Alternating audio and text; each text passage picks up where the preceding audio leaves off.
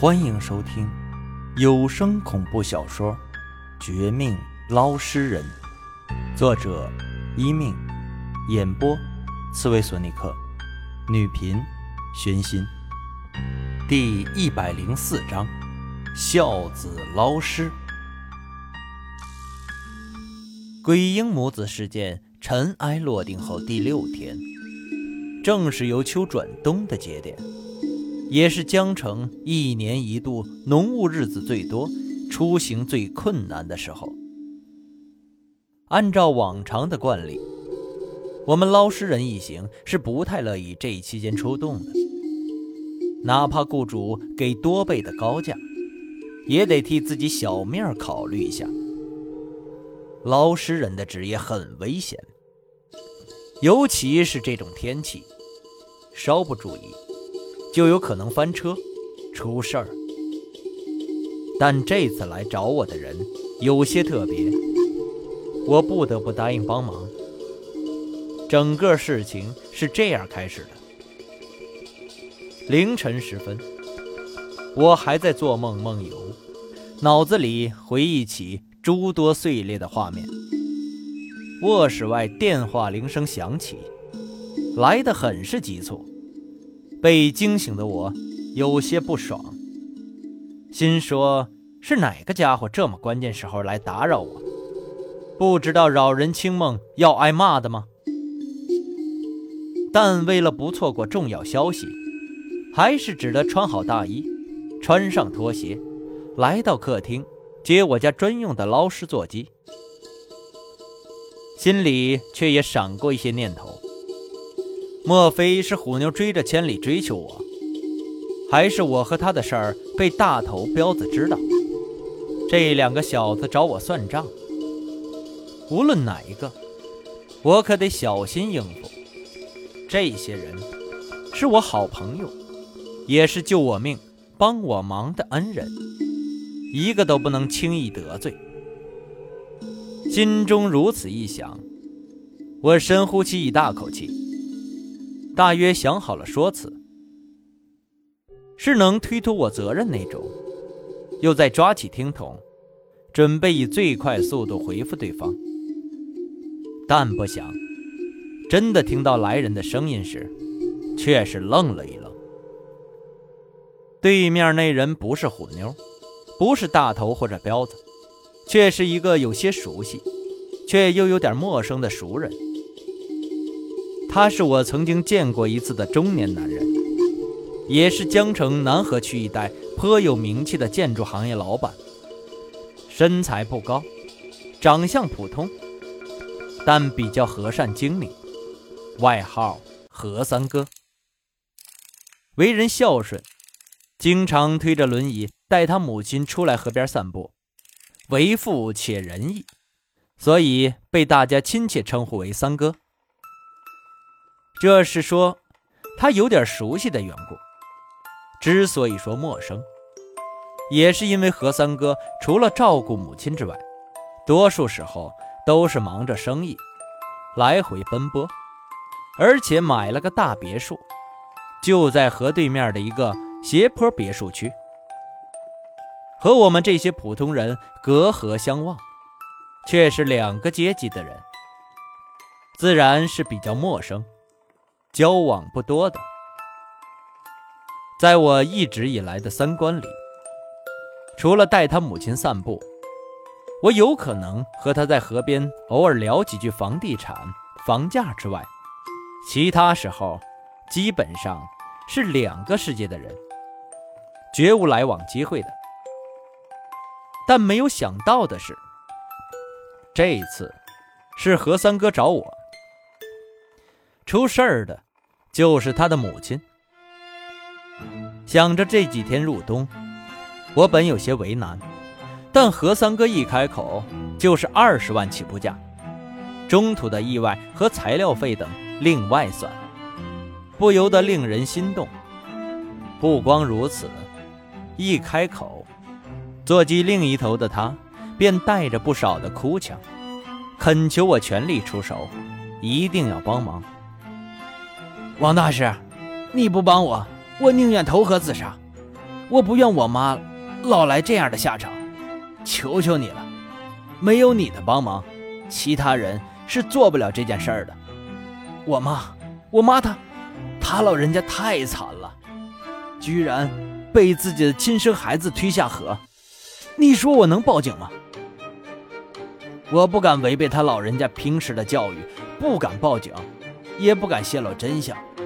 但为了让他走得安生，说什么都要将他的尸体捞起来。我也知道，这时候让你下水比较为难，我也没办法呀。我自己试了几次，毫无用处，还差点赔命。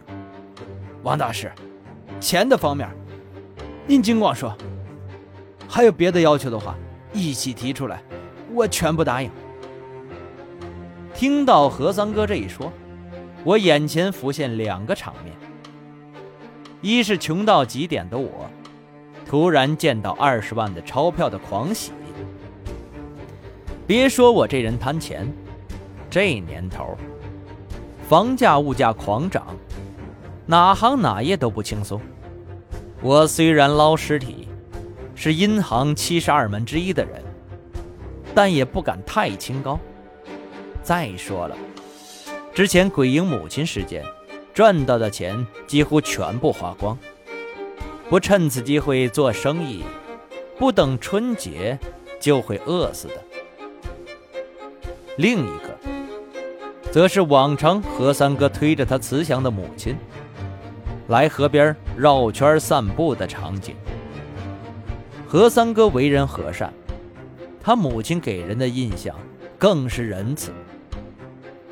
何老夫人年过八十，身体还算硬朗，可惜早年操劳太多，以至于出事瘫痪，必须依靠轮椅出门。但即便如此，见到我们的时候，她还是很慈爱，笑得乐呵呵，也很大方热情，一点没有其他富翁家人的那种飞扬跋扈。不但不嫌弃我们这些隔河相望的普通人，每次见面还主动打招呼，问起我们这些人的生活状况。偶尔遇到有人出事儿、家里困难，只要是被何老夫人听说的，他便会主动帮忙，让人感受到少见的富豪的温暖。有时候，何老夫人给钱，别人不收。他怕伤了对方的自尊心，竟然偷偷找名医，利用他们何家的关系替那些人看病。这等行为已经很罕见，事已如此，回神过来的我第一时间答应了这件事儿。再想到何三哥这个大孝子的哭腔，更是感动不已。接着。和他电话里简单的问了一些问题，问了何老夫人具体出事的时间、落水的方式，以及这几天的状况等等。等确定何三哥的母亲是前晚上出事儿，他们家没有什么老夫人鬼魂托梦的情况发生，看上去还是比较简单。这便收拾东西，早早出门。这件事儿。总体说来，并不复杂。何三哥没有披露是谁下的毒手，但间接说了他母亲不准说这事儿。我也能大概猜了一下，可能就是传说中和他争夺家产，却一直对何老夫人不孝的那几个兄弟姐妹。所以，我还是做了必要的准备：斩仙刀，刀不离身；檀香。白酒、黑狗血、红蛇木桩和捞尸杆六大件，是每次必要的。